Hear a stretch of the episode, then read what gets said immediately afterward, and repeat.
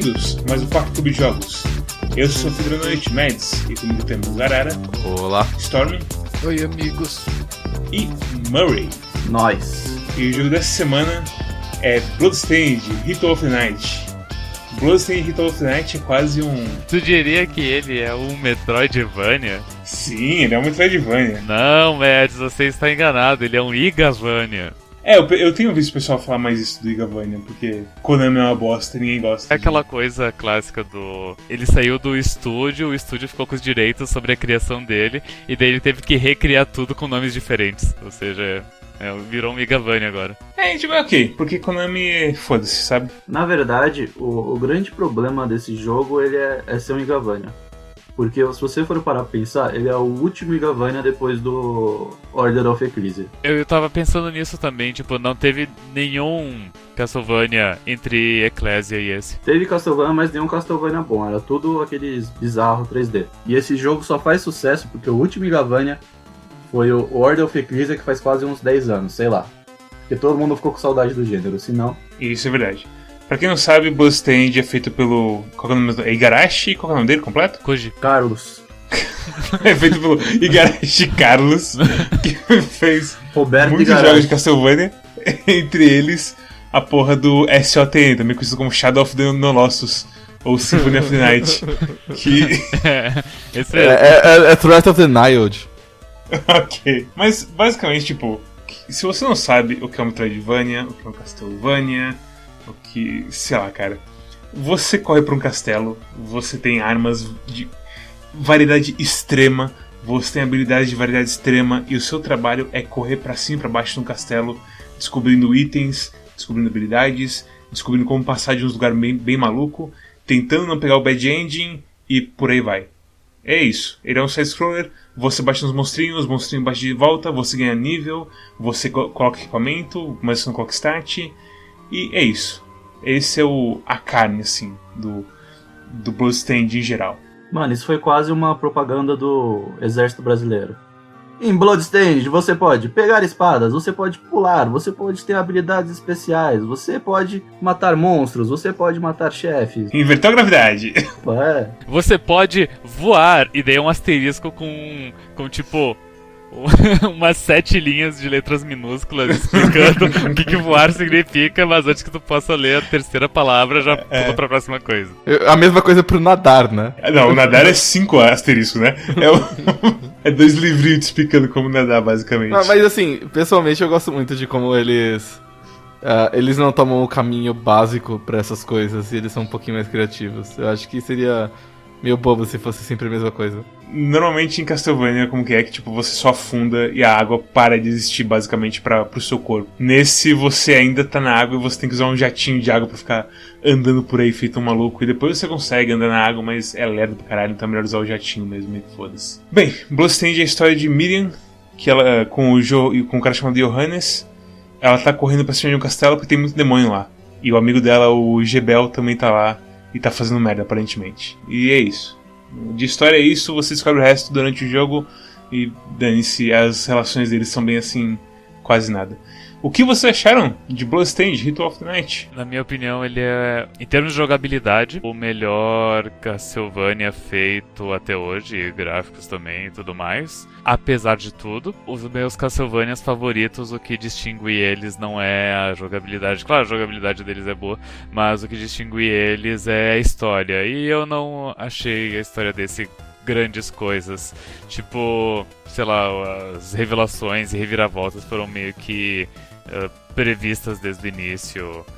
Eh, e tem um ponto do jogo que tu fala, ah, ok, é isso que acontece. E daí. E é isso que acontece. Sim, e, daí- e é isso que acontece. Eu fiquei estarrecido o quanto que você acertou Sim. na coisa lá. Eu meio que comecei a pular os, os diálogos, assim, logo nos primeiros 15 minutos. Eu meio que não me importei muito com eles até, sei lá, umas duas ou três horas depois do jogo, que eu já tava meio que num ritmo mais devagar. Mas no começo, assim, que eu queria muito jogar, e eu não tava gostando nem um pouco da história, e tava achando super chato, eu pulei muita coisa. Então, eu acho que eu nem posso opinar direito, porque... É, eu, eu achei tão desnecessária a história. Eu acho que se fosse só uma história meio is, que é do tipo, a Miriam tava andando no barco, ela naufragou naquela, naquela ilha e ela começou a explorar a ilha e foda-se, sabe? Eu acho que pra mim já tava de bom tamanho, eu não. E é foda que, tipo, vem da porra do Bloodstained e Curse of the Moon. Que a história do Bloodstained e Curse of the Moon era da hora e era mínima, porque emulou um joguinho de NES, basicamente. E a história de um não tem nada a ver com o outro também. Então, tem ou não tem? Nesse jogo tem os mesmos quatro personagens que são os protagonistas do Curse of the Moon, que supostamente aconteceria antes do de, desse jogo. Mas nesse jogo todos esses personagens, quando eles se encontram, eles não se conhecem e tem que se apresentar e tudo mais, sabe? Mas de qualquer modo, em história realmente não tem como se fazer ligação entre os dois. É muito bagunçado para fazer qualquer ligação possível.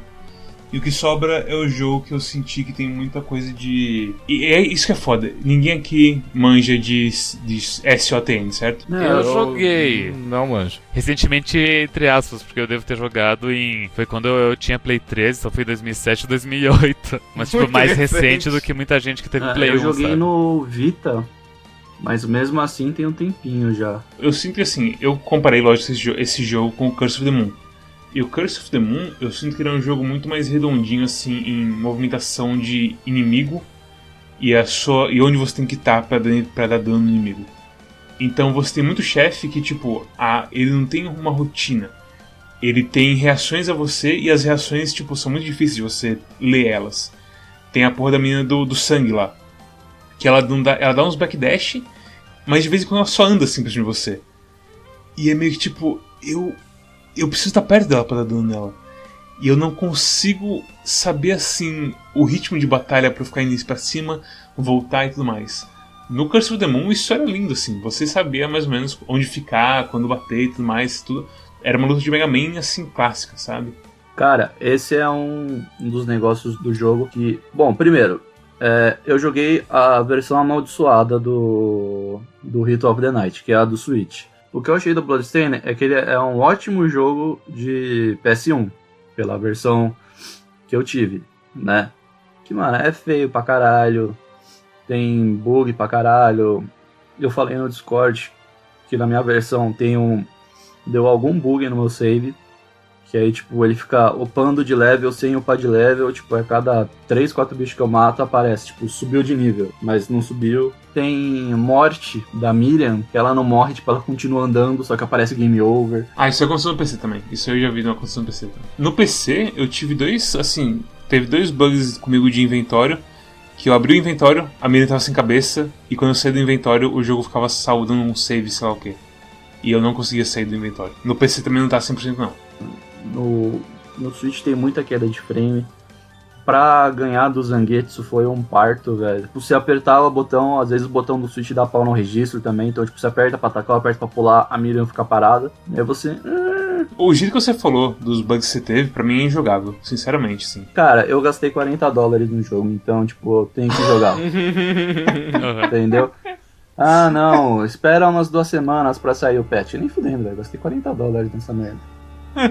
e ainda o, a versão de Switch ela saiu tipo umas duas semanas depois da, das outras, né? Saiu uma semana depois, teve um monte de backlash no, no Twitter. Ah, vamos fazer um post no fórum para explicar melhor. Aí fizeram um post, tipo, só pra falar, ah, estamos arrumando. Beijos.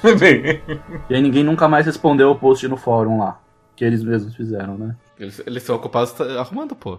Tem que dar benefício da dúvida. Eu li bastante essa merda dessa história no, nessa semana, porque queria ver o que tava acontecendo e tal. Teve uma build, tipo, no final do ano passado, os jornalistas jogaram pra Switch, tipo, viram que a performance era uma bosta e que tava, tipo, dando overclock no Switch. Tava ficando quente pra caralho. E aí eles, ah, não, a gente vai arrumar até lançamento. Porra nenhuma. Então, apesar de todos esses bugs e tal, o que eu achei é, ele tenta fazer. Eu não acho que é o Symphony of the Night em si, mas ele tenta pegar todos os Igavanias que teve, desde o Symphony of the Night, e colocar tudo em um só. Eu, eu concordo. Parece bom, mas não é. Porque você tem, tipo, aquele sistema de fragmentos lá, né, de shards. Que é o dos espíritos. Até agora eu usei, tipo, três. Você não tem, tipo, incentivo, eles não são muito, tipo, diferentes um do outro. É tudo, tipo, tacar bicho numa direção ou invocar um bicho, tipo, tipo, não tem inventividade nos jogos, né? Isso daí que começou lá no Dawn of Sorrow, do GBA. O de GBA era, o- era o Aria of Sorrow. Explica como é que funciona a mecânica de shards, ô Matt. A coisa de Shards é assim, é idêntica à mecânica de Souls que, teve, que começou nos jogos do GBA, do, dos Igavanias, Warrior of Sorrow. Que cada bicho tem uma chance de cair o, o- um, um shard dele.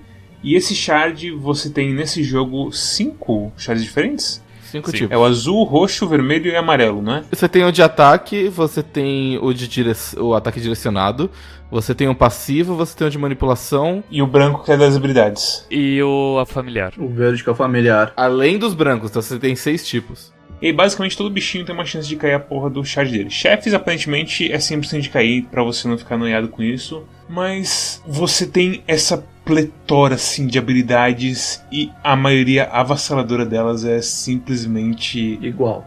É ok. Talvez o problema seja que tem algumas habilidades que são boas demais e das outras meio que são qualquer coisa. O Murray tá certo, assim, tem muita coisa que é só... Ah, você jogou a bolinha de fogo, então você jogou a bolinha de água. Sim. Ah, a bolinha de água ela quica um pouquinho, a bolinha Ok, de fogo ela vai meio reto. Ah, não, mas essas são as legais. O problema é do tipo, você invoca o bicho que você matou e ele corre na tela e dá uns danos e some. Tem uma penca de, de inimigos fracos que é. que a habilidade é invocar esse bicho, e daí ele aparece por meio segundo e some. Talvez, talvez ele encoste em algo e dê 5 de dano. Eu usei uma vez a Summon Toad e eu pensei, nem fudendo que eu vou usar isso nunca mais na minha vida. O sapinho literalmente apareceu, deu dois pulos e sumiu. Você tem um milhão de shards, beleza. Você tem um milhão de armas. Você tem um milhão de coisas de craft pra fazer. De você fazer comida tal. Eu acho que esse é o grande problema do jogo.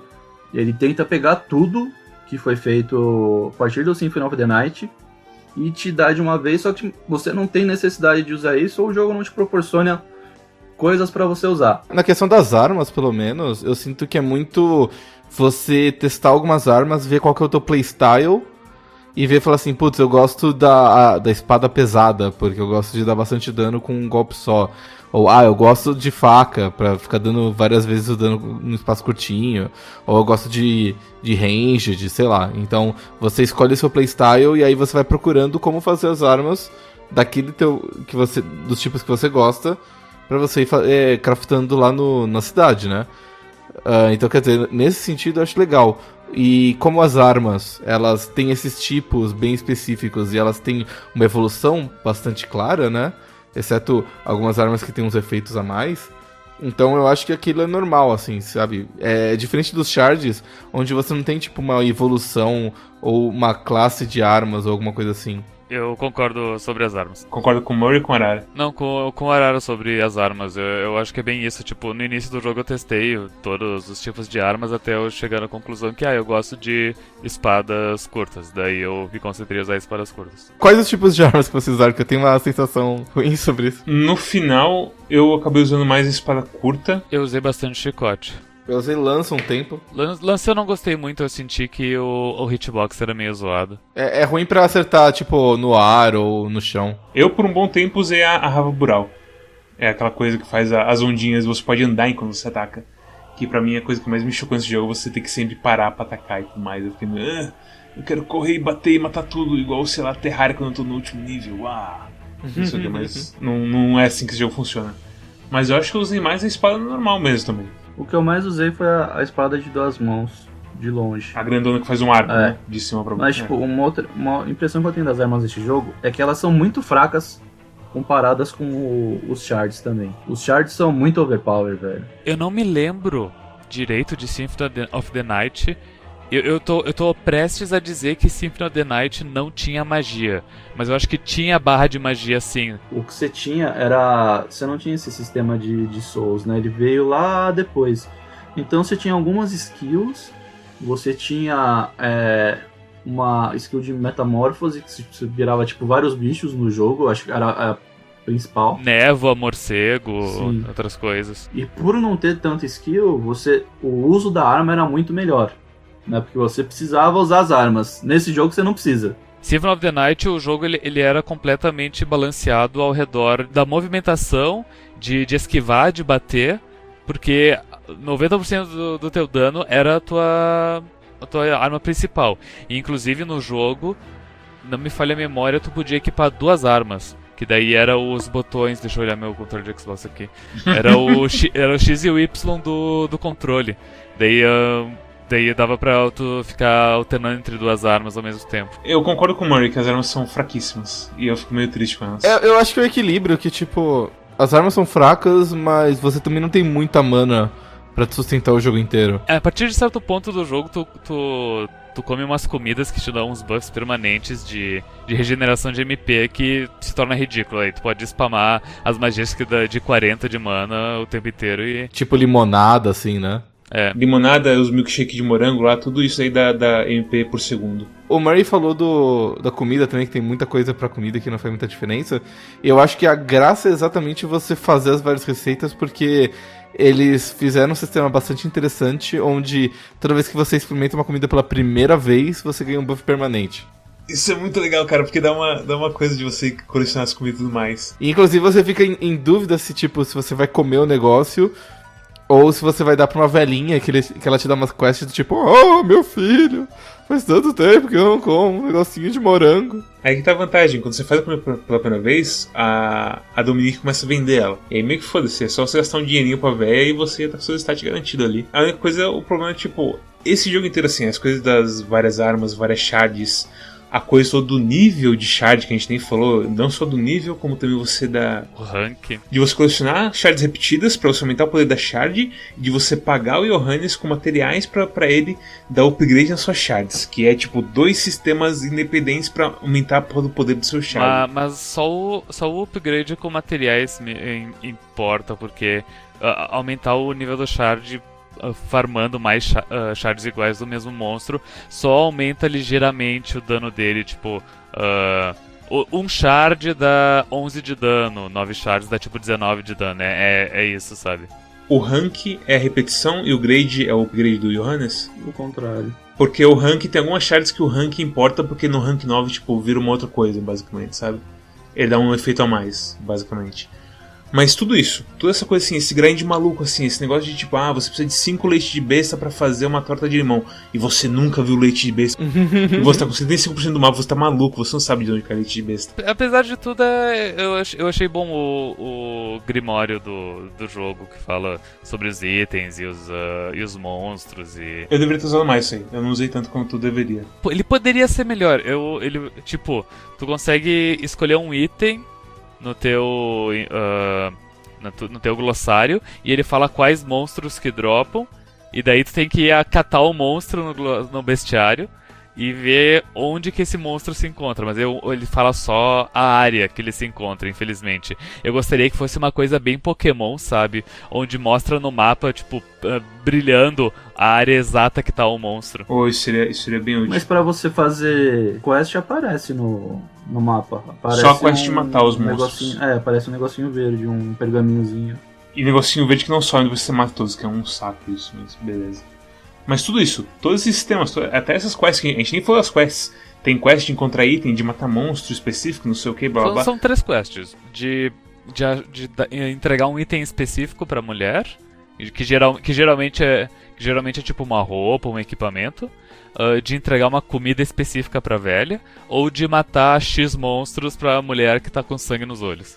Porque você entra numa vila que foi devastada e aí tem duas mulheres nessa vila que sobreviveram e elas encaram o luto de maneiras bastante distintas. Uma, uma, uma, uma- quer fazer uma homenagem a cada um dos mortos, colocando um item que lembra ele. Ah, traz aquela roupa Porque os de. corpos não foram encontrados, né? É, então traz aquela roupa de cerimônia do chá, ou traz aquele, aquela tiara bonita vermelha, porque ela usava uma parecida. Aí você vai lá e encontra pra ela, ela faz uma lápide no chão, um negócio muito bonito, pede amém e tudo mais e tal. Aí você anda um pouquinho, você anda, entra no prédio, tem uma velha que fala assim: É, esse bicho aqui que matou. O, o, o ferreiro, mata cinco deles pra mim. Kill her, no! Kill them all dead. Kill them all... É, é muito bom, muito bom. E vocês estão esquecendo do. do tiozinho da colheita, velho. Que você pode É, não é uma quest. Que, é- é, é que erro, que erro. fazer É. harvest lá, fazer plantação de milho, arroz e outras sementes. Eu, eu não diria que é um erro, eu diria que é uma oportunidade desperdiçada. Fala a tua ideia, porque eu concordo com ela 100%. Agro é pop, agro é tech, agro é tudo, velho. Pronto.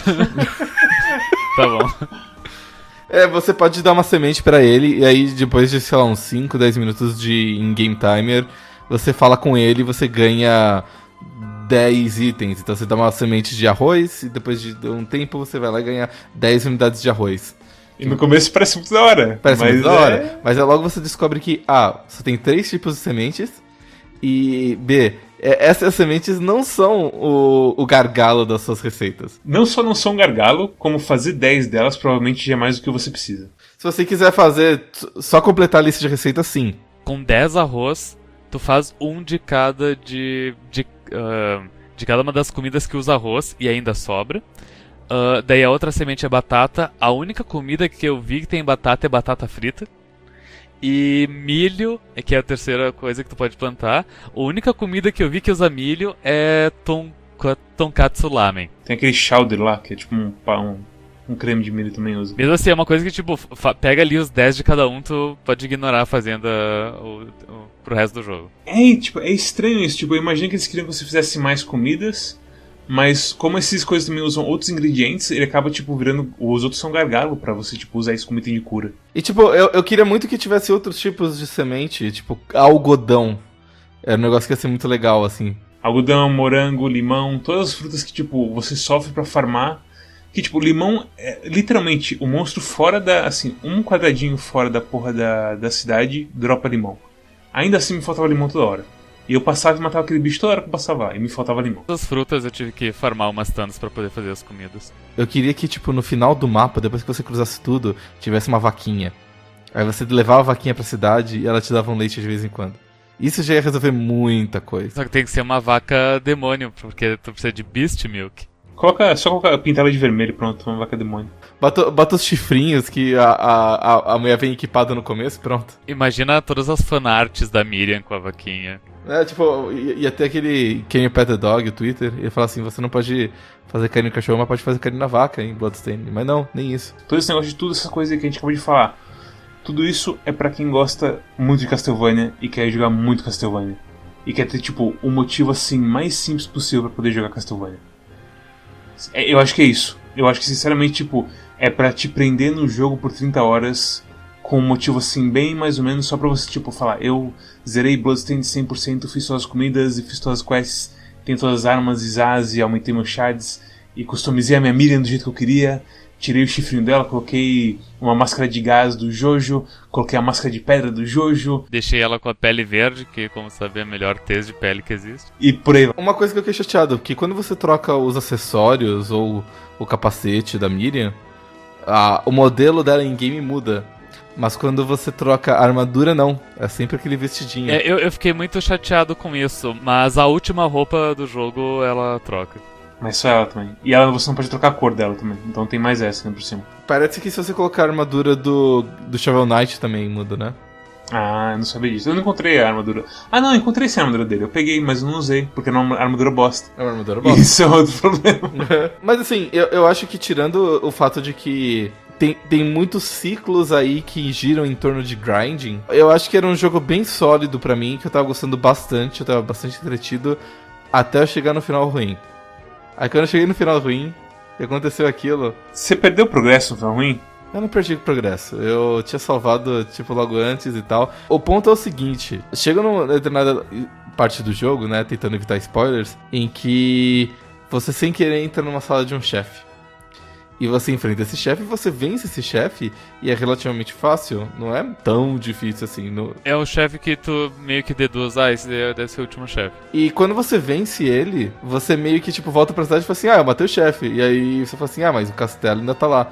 Aí eles. Aí as pessoas da cidade: Ah, não, relaxa. Daqui a pouco os caras vão lá e resolvem isso.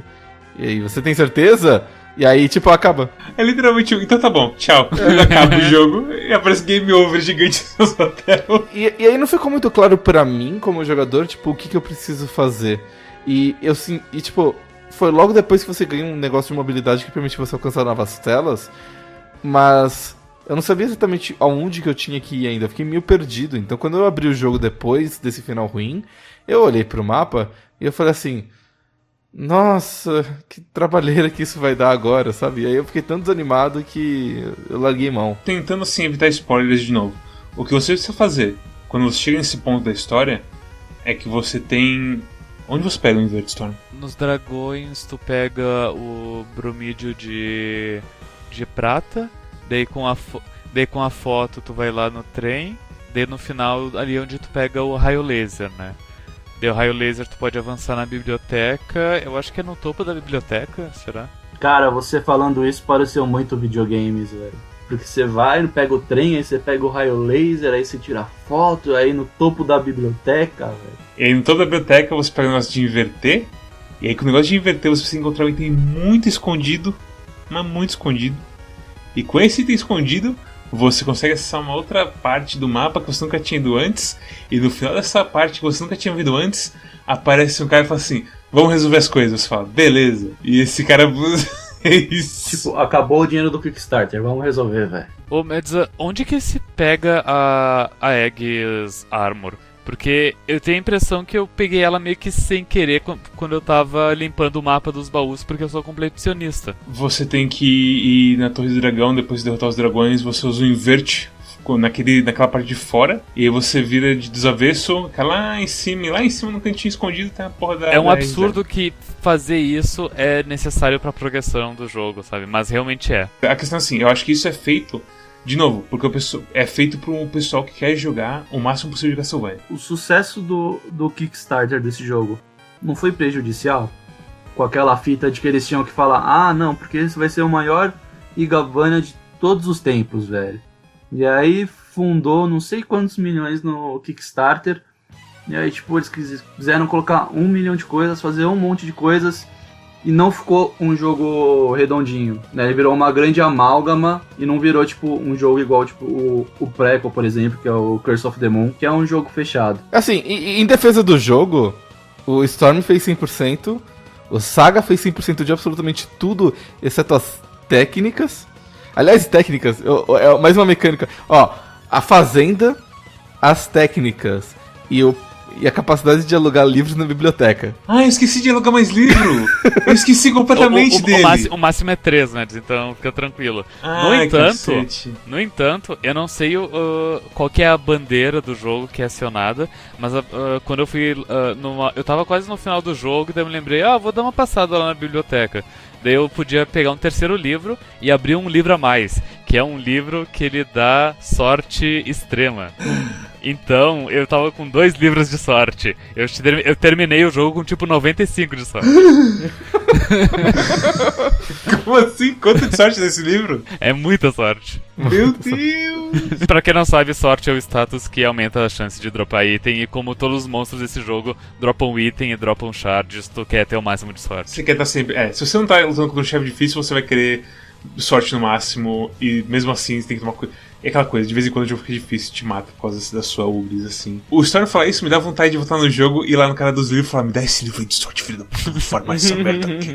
Porque o. É assim, o Mori tá certo. Realmente é um jogo enorme e não nunca vai ser tão redondinho quanto Curse of the Moon. Não, tipo, ele não é um jogo redondo igual os outros Castlevanias que tinham menos sistemas e eram mais simples, velho. Tipo, você pega Também. Os jogos do, do PS1, do Game Boy, do DS, que eram que tinham os Zigavanias, né? Que são o mesmo esqueminha de progressão de level, labirinto e tal.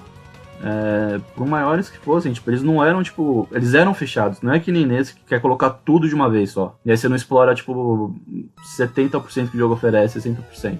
Mesmo assim, tem uma, uma chaminha assim de mim falando: Vamos lá, Mads, 100%! Você consegue! Porque é o que, é o que eu disse, é, é um, provavelmente é o, é o jogo que tem a melhor jogabilidade. Ele é, ele é bem gostoso de se jogar. É porque Mesmo você não jogou os no Switch, problemas. velho.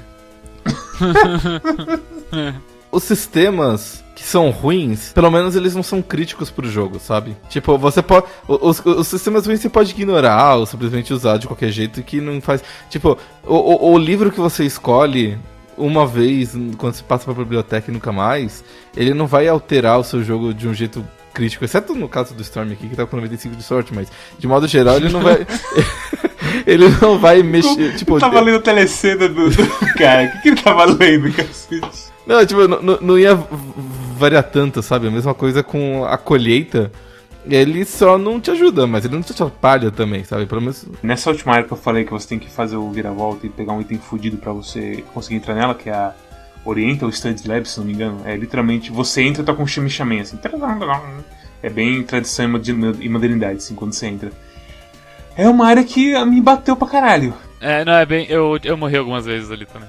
Porque tem uns carinha que ataca rápido pra cacete e ataca doído. Tira, tira, eu vou tirar 100 da sua vida assim com shuriken assim. Uhul! Facilitou a minha vida depois que eu comentei sobre no, no Quack, e daí me deram umas dicas de charges bons pra usar. Inclusive, a gente tem o Discord. É, o Discord, a gente falou bastante desse jogo, foi bem importante. Tipo, o, o Arthur falou da porra da, da Encrypted, Encrypted Orchid, que é uma espada normal, que é tipo, você pega com um sistema de moedinhas 8 bits, e que é um segredinho e tudo mais. E, cara, que espada boa pra chefe. Ela ministrando o chefe, o chefe fica tendo umas convulsões assim, você vai e acaba com ele completamente. Muito bom. Mais tarde eu achei uma espada melhor, que era tipo 70 e tanto. Caralho! Que é a Bandit, Bandit Blade. Você encontrou a técnica da, da Bandit Blade? Eu li no jogo que tinha uma técnica, mas eu não usei. Ela rouba item dos caras. Ah. A coisa assim, as técnicas você descobre, e o lore você em geral, você descobre lendo uns livrinhos de umas estantes que tem, que tipo, meio que mistura um pouco com o mapa. E é foda que eles não marcam essas coisas assim. Se você já leu aquela coisa, onde tem a... O mapa inteiro eu acho que poderia ser um pouquinho mais assim, cuidadoso. Tipo, ei, aqui tem uma porta tal. E tipo, deixar marcado. Igual o Metroid faz, sabe? Que deixa tipo, ah, isso é uma porta de míssil. E aí fica uma porta vermelhando lá. Ah, ok, eu preciso de um míssil pra chegar lá. E, lá, lá e por aí vai. Esse jogo é meio que foda-se, tem um espaço aqui, tem um furinho aqui, tem uma passagem aqui. Tá fechado? Talvez, não sei, você não viu? E é meio que ele, ele tá, tá com foda-se assim pra você com isso. Mas, Médios, tu tem que usar o sistema de de mapa que tu pode marcar as coisas que tu gostaria. Toda vez que você quer sair da porra do mapa que você marca, velho. Que ele vem no, no botão de voltar em todos os jogos, velho. Tu quer sair com o B, só que o B é o botão de, de marcar coisa. Você quer o select pra do mapa, é enlouquecedor isso, velho. É progressivo. A coisa do barbeiro não, não marcar no mapa, coisa da biblioteca não marcar no mapa, a coisa do NPC que teletransporta, que você teletransporta ele e ele some ficar marcada para sempre no mapa. É uma coisa tipo. Justo isso, você vai deixar marcado. Justo isso. Sim. De todas as coisas que eu preciso marcar nesse mapa, de porta, de, de gente e tudo mais, você vai deixar isso marcado na porra do mapa. Que filha da. Mas aí você tem que marcar também, né, velho? Você tem que ajudar o jogo te ajudar. E justo, você tá certo, eu vacilei em não marcar o barbeiro e o bibliotecário, mas o NPC que some ficar marcado para sempre é mancado. O jogo ele não te orienta a marcar nada, então eu acho meio mancado ele exigir que você marque essas coisas, sabe? Não, isso, isso aqui não é tipo um Etrian Odyssey, onde você tá sendo levado a marcar tudo o tempo todo e ficar de olho no mapa. Esse... Na verdade, o jogo não te fala nem como marcar. Tipo, você aprende a marcar querendo sair da porra do mapa e você marcou. Exatamente. Você tá lá, é ei, caralho, você vai mudar e quando você muda o cursor, eita, tem uns bagulho azul, velho. O, o, pior foi, tipo, quando eu marquei um negócio azul fora do mapa, e aí eu, eu abri o mapa e falei assim, caralho, tem um segredo ali. Eu fiquei, tipo, cinco minutos. cinco minutos, tipo, dando as voltas ali. Eu falei assim, não, não é possível. Tem um corredor lá no ah, fundo não. que vai voltar tudo aqui. E vai ser um item muito foda, porque tem um negócio azul, só tem marcado aqui, né? Não, eu, eu mesmo vou ter marcador, que idiota eu. Não, é, e assim, tem uma parte, bastante parte na. Qual é o nome? Da catedral. Que é uma parte bem vertical. E no topo, às vezes, tem simplesmente um teto que não tá aberto. E o mapa marca. Não, não tem parede aqui. E você, filha da puta. O uhum. que, que você acha que está me mostrando aqui? E eu tive que. Eu fiz umas marquinhas, tipo, eu coloquei três marquinhas assim, pra indicar que tava bloqueado também. Ficou uma bagunça no mapa. Mas é, foi isso que, que deu para fazer. Mas de novo, cara, me dá informação mapa, sabe? O negócio todo do Metroidvania é ter um mapa da hora para me alimentar informação e eu ir nas coisas que me importam, ao invés de ficar andando feito um besta por aí sem rumo. E sei lá, nisso isso já me deixou puto. Foi a parte assim, do jogo que eu fiquei meio.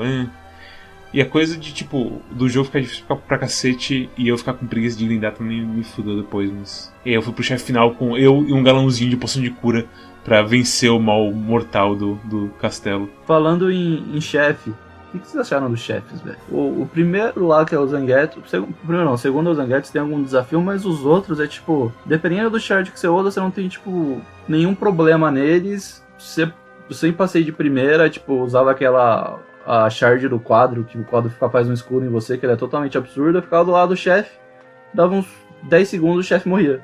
Eu tive problema com o chefe do, do sangue. É, eu morri um pouquinho pra ela. Que ela dá os backdash e tudo mais, não sei o que. Aí ela, ah, tem o guarda-chuvinha dela. De repente o guarda-chuvinha dá um, um, mergulho em você e tira 100 de você. Ah! Tem, tem bastante uh, shard absurdo que ajuda a facilitar os chefes, mas uh, justamente por eu ter usado eles, eu não, eu não me sinto na capacidade de julgar se os chefes, eles, tipo, ele, o que, que foi baseado pra balancear eles. É tanto sistema que essas lutas de chefe viram meio que uma bagunça, sabe? Você meio que se sente que você tá, tipo, você tá queijando a batalha? Não roda numa engrenagem muito bem olhada, né, velho? Não. Matt, sabe o, o chefe secreto lá do, do engenheiro, uma carpinteiro? Sim, Ele, ele é meio fudido, tu toma bastante dano dele, né? sim. Inclusive morri com dois machados na cabeça. No entanto, basta tu usar a habilidade de inverter e ficar no teto, que ele não Ah, te acerta. Daí tu mata ele. Uou! e, e dá pra usar isso em todos os chefes. Absolutamente todos os chefes. Ah, meu caralho. A mulher do, do sangue não é a mesma mulher do final do Curse of the Moon, velho? É a mesma personagem também, né? Que não tem, tipo, muito sentido dela tá lá. O stand do Jojo que pula feito um maluco, que é onde você pega o raio laser, que é no topo da biblioteca, que eu lembrei agora. O cara do dinheiro aparece de novo. Eu fiquei muito feliz com isso. E a gimmick dele é bem engraçadinha. Inclusive que eu tava pobre na hora, ele se fudeu comigo. Aham. Então. então assim, eu gostei que voltou esses caras. Esses caras provavelmente são, assim, são os chefes mais legais. Mas, de novo, é o que você falou, é uma engrenagem muito mal olhada. E eu sinto que eu tô quebrando as coisas, então, sei lá, tipo, que eu tô rolando minha cara no dano e jogando do jeito errado. Eu não tô prendendo o chefe. Porque, de novo, como você, como você falou, Curse of the Moon foi um jogo muito redondinho. E esse meio que não é. A ideia dele não é ser redondinho. A ideia dele é ter 500 mil sistemas e você sair procurando sistemas por aí e se divertir com isso. Então, a ideia dele é ser o maior Igavana de todos os tempos, só que não, não foi o maior. Ele pode ser o maior Igavana de tamanho, mas não é tipo o maior de bem feito, eu acho, na minha opinião, pelo menos. Os chefes, eles são um pouco, pouco criativos em geral, os que eu joguei. Nossa, aquele terceiro chefe, que é tipo um pássaro que parece o, o Mega Man no. Mega Man Zero, pelo amor de Deus, velho. Mas assim, o, o chefe do sangue que o Mads comentou, eu achei ele interessante porque eu perdi, eu claramente não tava pronto pra enfrentar ele, e foi uma desculpa pra eu testar vários, vários é, shards diferentes. Então uma coisa que eu usei foi um shard que gerava um escudo pra me proteger do furacão do sangue. Ah, escudo. É, tem um, que é um, é um escudo de um leão, eu acho, coisa assim. Ah, é bem bom isso. Ele bloqueia vários ataques. É, ele ele é de manipulação, eu acho. E aí ele gera um escudo na tua frente. E aí você. e ela mandava o, o furacão de sangue, eu ligava aquilo e não, e não só bloqueava, como eu conseguia andar na direção dela bloqueando. Então quer dizer, eu consegui. Eu testei alguns, eu testei o, o das facas, eu testei uns de. Enfim, uns de bicho também. Ah, então eu achei assim, eu, eu acho que o desafio aparece quando. A criatividade dos shards aparece quando tem um desafio, e isso aí foi um, chefe legal, assim, pra mim. Deu pra experimentar. Mas na maior parte das vezes eu achei que eles foram meio do tipo. É. Aquele. O do trem final, por exemplo, sei lá. Eu achei que eles foram meio. alguma coisa assim. Mano, aquela mão, velho, pelo amor de Deus, velho. A mão, velho. Eu E, tipo, na stream me ensinaram como quebrar a mão. Que você só vai pra direita e se esconde e ela não consegue te atacar. Então, eu acho que isso é bem emblemático da porra pra mim, assim, sabe? O chefe ou encontrava um jeito assim de tipo, eu vou matar você com um burst de dano maluco antes que eu morra. Ou então eu vou comprar cinco High Potion. E olha só que eu. E pronto, acabou. Ah, eu, eu levava uma marmitinha ali bem fornida, com uns o- oito, nove pratos. Um omelete, um bife, uma- um cinco macarrão de morango. Nossa, o macarrão de morango. Aquele prato. O macarrão de morango e o macarrão de sobremesa que tem juntos assim. Que pratinho desgraçado de fazer. né? Os chefes, eles não são muito criativos, mas eles alguns são legais. É, ele, ele não é um, um desastre só por ele ser overbloated, sabe? Eu acho que o, o core, pelo menos, ele faz bem.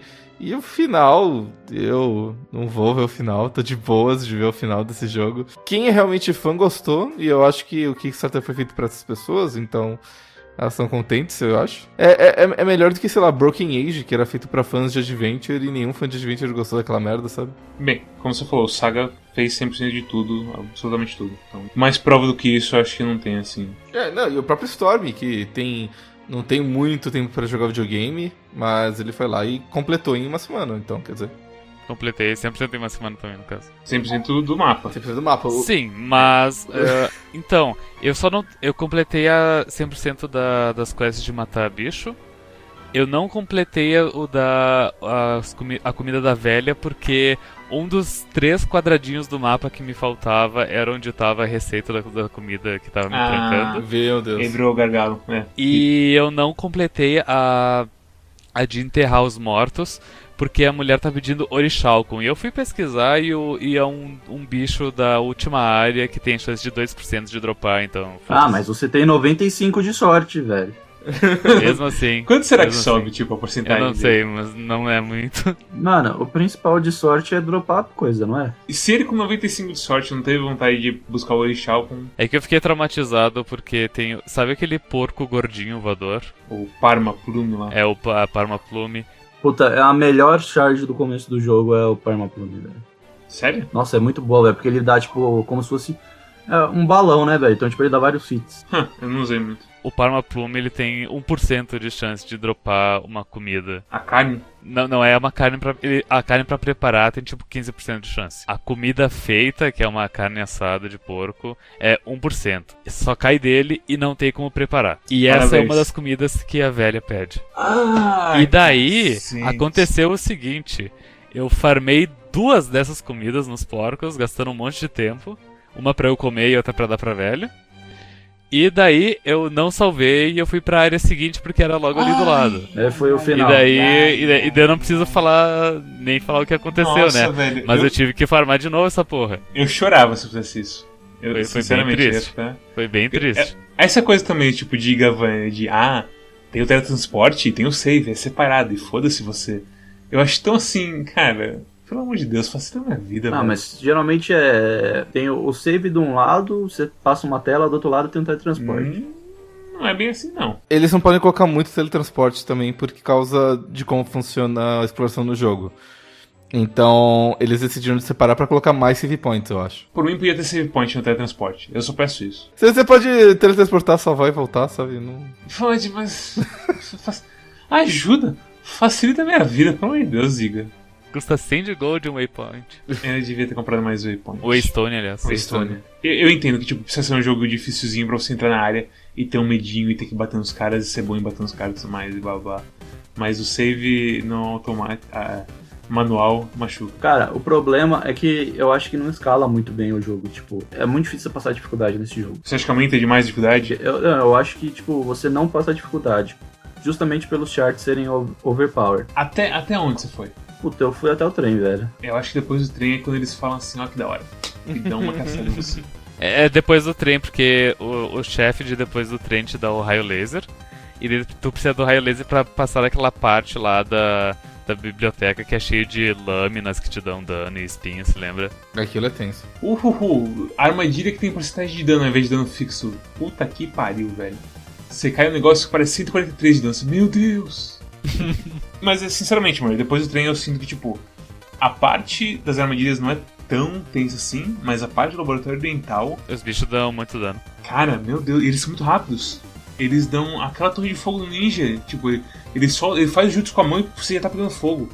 Tomar no cu, velho, é O terrível. foda é que não tem uma progressão, né? Tipo, de, de dificuldade. É tipo, é spike, né, velho? Uma hora tá muito fácil, outra hora tá muito difícil, velho. Aí se você vai tentar procurar um- algumas shards novas, que nem o Arara falou do quando ele foi no chefe do sangue, mas tipo, não.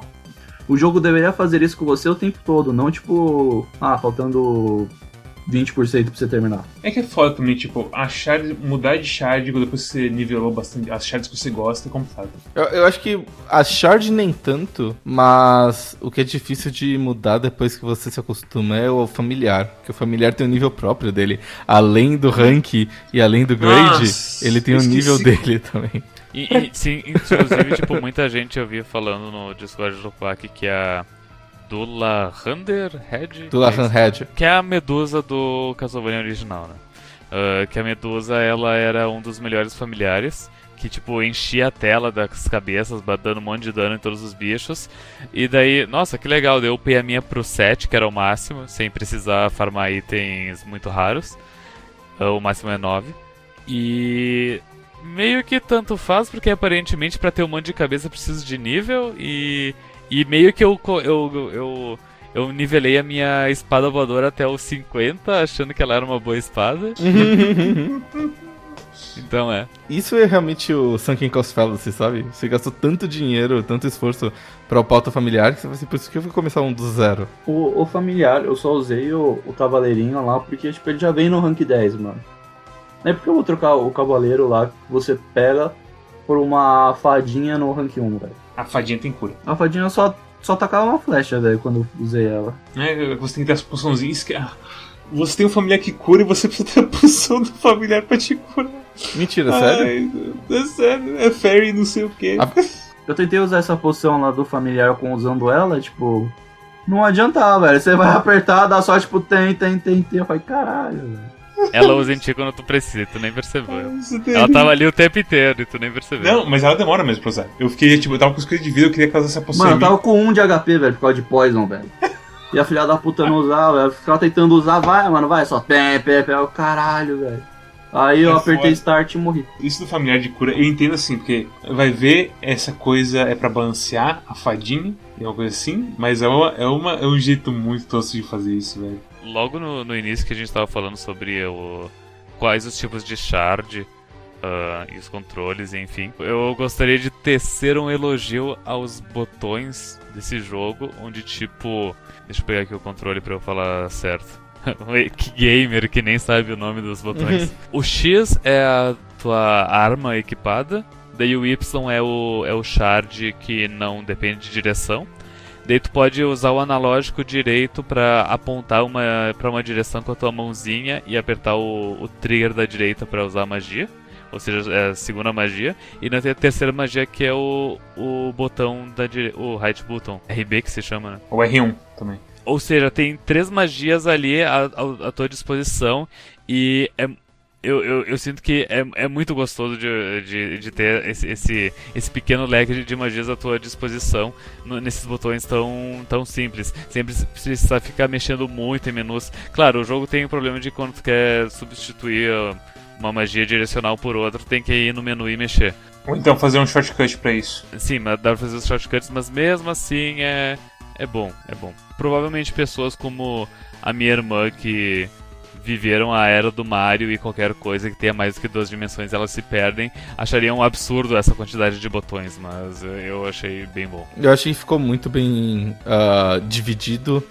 ah, e eu, eu gosto que, como era tipo, ah, você escolhe três magias quaisquer e você coloca nos três botões e, e dane-se. Eu gosto como cada magia tem meio que um, um propósito ali. Eu pessoalmente achei que era botão demais, mas eu também sou o cara que esqueço de usar o chute do code de vez em quando, porque já carregou muito movimento assim, tipo, ah, pedrinha furacão. E aí o chute sai assim no meu cérebro, Você sabe? esqueceu de marcar o barbeiro, velho. É. Todos nós sentimos ah, que o jogo ele tem muitos, muitos monstros e muitos shards inúteis e tudo mais. E a gente e esse jogo ele tem cinco slots de shard. Mas e talvez a minha memória pode estar me enganando, mas o meu Castlevania favorito, que é o Area of Sorrow, ele tem o esquema de souls, que é como shards, mas só pode equipar três três souls ao mesmo tempo, que é tipo uma passiva, uma de ataque e uma de suporte. E, e eu sinto que não tinha tanto esse problema em Area of Sorrow de que tinha muita alma inútil. Tipo, todas elas eram razoavelmente decentes para momentos específicos do jogo. Então, o problema é que esse jogo quer ser, tipo, maior Igavania. Por isso que eu acho que o Kickstarter não foi, tipo, tão bom o sucesso que ele fez e tal. Porque ele tem que colocar muito bicho diferente, porque ele tem que ser o maior mapa de todos, e isso, tipo, estraga no final. Porque você, tipo, tira a funcionalidade, tipo, de muitas coisas. Tem que fazer muita coisa igual, muita coisa que é só, tipo, uma skin do outro, da outra chart. Mas isso, isso de muito monstro já tinha no Area of Sorrow também. Tinha muito monstrinho, tipo, ah, você é um esqueleto, você joga um osso, você. Ih. Ou então, ah, aumenta a sua mind. Você, o que é mind mesmo? E por aí vai. Mas não dá pra você comparar o número do Area of Sorrow com desse, velho. De monstro é muito maior? Eu não sei. O mapa é muito maior, velho. Você tem que pensar, tipo, o mapa do desse jogo, ele é maior que o do, do Symphony of the Night. O do Symphony of the Night tinha dois castelos, velho. Tinha o primeiro e tinha o secreto lá. É bem grande. Recomendações: Murray, pra quem você recomenda e sua nota pra Bloodstained, Hit of the Night, quase falei Castlevania. Cara, eu recomendo esse jogo pra quem não tem um Switch, principalmente. É, mas falando sério, tipo, se você joga Castlevania gosta de Castlevania, ele é um, um, bom jogo, só que ele não é o, o salvador dos Castlevanias. Tipo, ele é um set sólido, mas tipo, ele falta o que poderia ser tipo para ser um 8, um 9. Né? Eu acho que a nostalgia de fazer tempo que não tinha um Castlevania no, nos moldes de Castlevania que ficaram famosos lá no Play 1, no Game Boy, que é Days of of Eclair, já ajudou muito o hype do jogo, mas no final ele acaba falhando, querendo virar uma amálgama maluca, velho, de tudo que foi feito já. Storm, sua recomendação em nota para Castlevania Shadow of the Colossus, ops, Bloodstained Hit of Night. Uh, esse jogo poderia ser um 9 para mim, mas eu acabei baixando a nota dele para 8 por porque apesar de eu gostar de eu, ter me divertido com ele, eu gostar muito dos controles e tudo mais, me senti muito poderoso e significante. Uh, uh, ele tem muitos problemas de progressão obtusa, ainda mais do que os, os seus predecessores. Coisas do tipo tu precisa pegar essa armadura nesse cantinho do mapa que talvez tu nem imagine que tenha um baú ali para poder progredir e pegar e, e, progredir no jogo. Ou então, tu precisa para avançar nessa área, tu precisa usar esse shard específico desse inimigo comum específico que tem uma chance baixa de dropar o shard dele para poder ir pra área de um jeito tão bizarro que tu tá achando que tu quebrou o jogo. E daí no final dessa área tu pega o upgrade que tu pensa, pera, eu, esse não é o upgrade para passar dessa parte?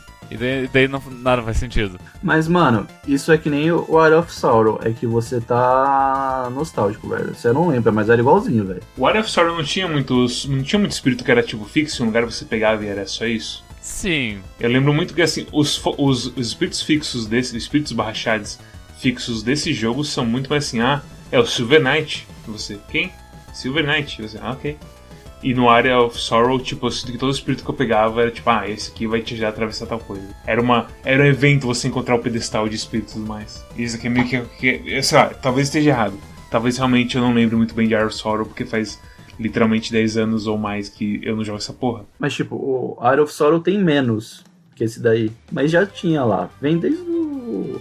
Desde sempre esse tipo de progressão no Zigavania da vida. É que, tipo, eu, eu não senti nesse jogo coisas do tipo: Ah, agora que eu peguei esse upgrade, eu consigo passar daquela parte lá. Que, que precisa desse upgrade. Não, eu pegava o upgrade, eu. Ok, pra que que isso serve? Serve pra alguma coisa? Será? Uh, então eu meio que ia indo pelo mapa. Hum, eu acho que falta explorar essa parte. Daí eu ia explorando e pegando upgrades que nada fazia sentido. E numa hora eu fiz 100% do mapa. E daí eu zerei o jogo. Arara, sua nota e recomendação pra Bloodstained, Shadow of the Colossus. Kickstarter é golpe. Tá, tá bom. Não, assim, bom jogo. Kickstarter. Dos, dos jogos Kickstarter que eu joguei, provavelmente é um dos, dos mais redondinhos. Ele me faz pensar que Talvez se você bota Way Forward atrás de um jogo de Kickstarter, as coisas saem, dão bem no final. Então, né? Talvez o pedigree das pessoas que já fazem jogos é mais importante do que apenas o nome do lead designer e, e tudo mais, sabe? Este homem foi ferido por alguém chamado Tim Schafer. Eu fui ferido por alguém chamado Tim Schafer e por alguém chamado Koji Garage também. E, e na Funi, isso. Na Funi, é. Na Funi, porque o Keiji Funi ele pegou muito dinheiro e ele jogou no lixo.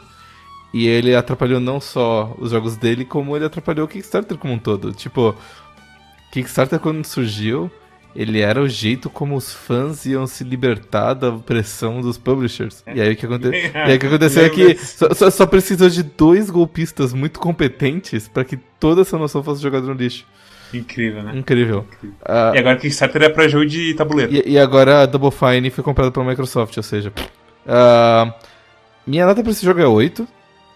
Eu sinto que ele é um, um, jogo bastante sólido, bastante legal. Tem um sério problema de eh, progressão obtusa, como o Storm falou, porque depois que eu peguei a foto, eu levei muito tempo para entender que eu tinha que levar pro, pro Drácula para fazer um RG. Eu encontrei o Drácula antes de encontrar o trem. E aí ele não. Acho que ele não falou qualquer, nada de tipo.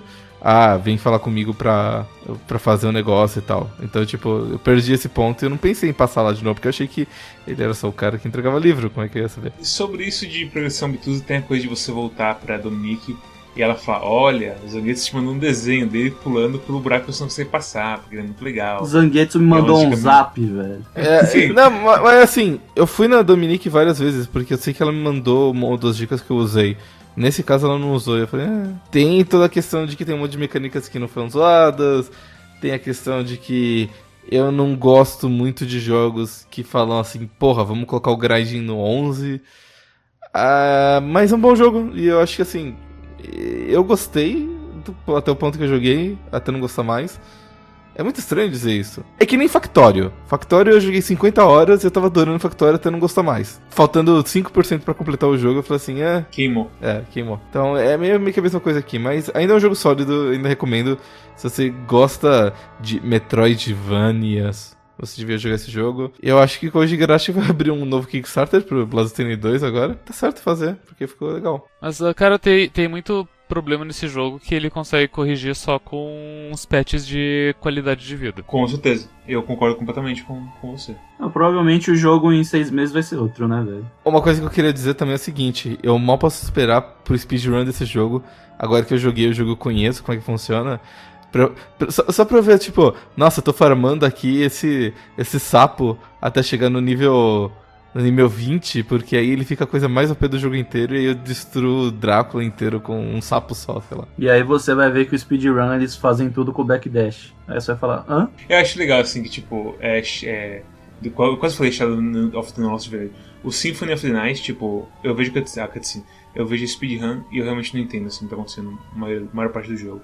Agora que eu joguei a porra do Bloodstained, vai ter provavelmente o próximo GDQ da vida. Definitivamente vai ter um Bloodstained lá pra, pra fazer fama lá.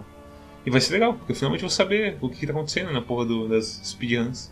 Mais uma coisa, galera. Ah, não, nota 8. Pode mandar essa recomendação, Ledos. Minha nota é 7 pra esse jogo. Eu concordo mais com o Murray. Eu acho assim que tem tipo.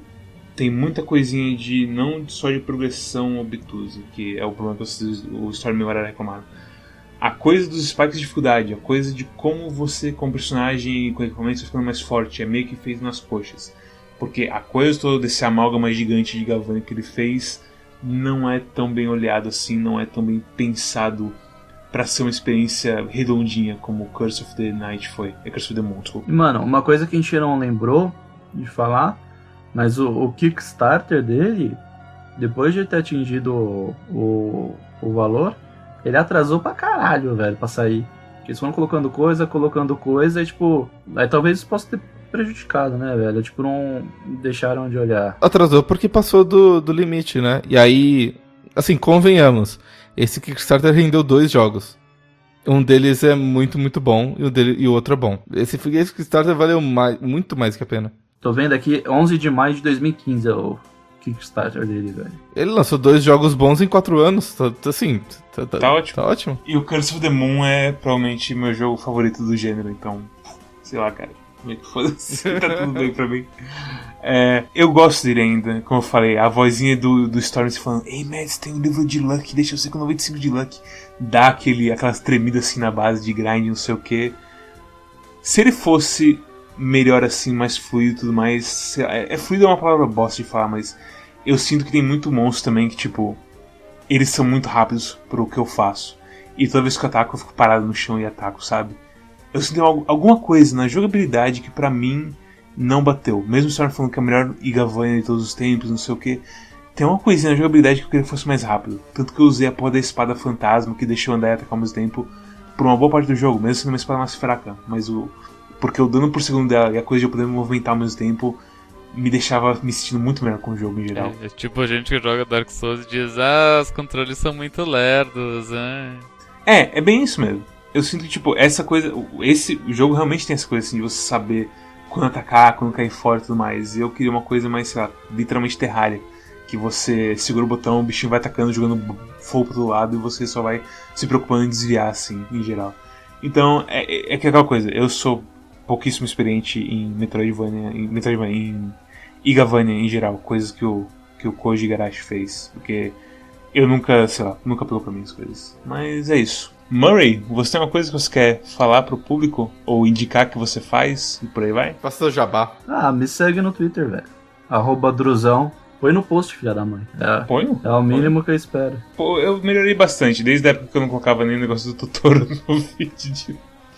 Eu melhorei bastante isso. Bem, se você gostou desse episódio, ah, siga a gente no Twitter, siga a gente no Twitter no arroba QuackClube. Ah, a gente fala muita besteira lá. Mas ah, se eu fosse vocês, eu entraria no nosso Discord que tá cada vez mais ah, intenso, mais movimentado. E a gente tá sempre trocando dicas sobre os jogos. Eu acho que os últimos. Os, os últimos tantos jogos teve bastante gente jogando junto com a gente. Sigam a gente no, no, no Discord, onde a gente tá falando dos últimos tantos jogos. O Snake Pass tinha bastante gente jogando porque tava no Game Pass. Esse Bloodstained porque tava todo mundo no hype. Então, quer dizer, tem bastante gente comentando e trocando dicas. Então, se você quiser uma comunidade pra conversar sobre jogos, é uma comunidade legal. Siga a gente na comunidade do Steam. Ainda tem a, a Steam Sale por mais alguns dias, quando vocês estiverem ouvindo isso. E vocês vão poder ver as nossas recomendações quentíssimas antes que a sale acabe e evitar gastar dinheiro com besteira. Siga a gente no YouTube, por favor, pelo amor de Deus. Dê o, o like, subscribe, o compartilhar e os caras 4. Dá o reporte, até, dá até o reporte, cara, faz tudo. Não, não importa Dá não. reporte sim, faz tudo. E se você gosta de podcast, a gente também tem nosso podcast RSS. Você pode ah, ouvir a gente pelo Spotify, pelo Google Play, por todas as plataformas. ah, ou acessando quack.com.br, você tem um link pra todas essas coisas. Essa semana eu vou trocar meu lugar com o Storm. Então, Storm, qual que é o jogo dessa semana? Hum, Não. Não? Não, o, Me, o Mads, a gente vai fazer aquela coisa de que pela segunda vez o Mads vai escolher um, um- vai, vai escolher um jogo duas vezes seguida. E aí vai ficar cinco meses sem escolher jogo, lembra? O maior evento do Quack, assim. Mads fica com sede de escolher jogo por dois anos seguidos. O problema da outra vez é que foi bem na virada de ano, daí ficou, Foi foda. ficou muito foi, estranho. Foi foda. Então, Mads, qual que é o jogo dessa semana? O jogo pra essa semana é Slay the Spire. Um jogo que estão pedindo pra gente há muito tempo já. Puta, posso participar desse também, hein? Já joguei no Switch, velho. Esse é bom no Switch, recomendo, velho. Esse funciona no Switch, a gente tá escolhendo justamente por causa do Switch. Isso é, Porra, funciona pra caralho, velho. isso é bom saber. Isso é bom saber. Então é isso. É isso. Até a Tchau. próxima e tchau, pessoal. Tchau, tchau. Tchau, tchau. Até mais.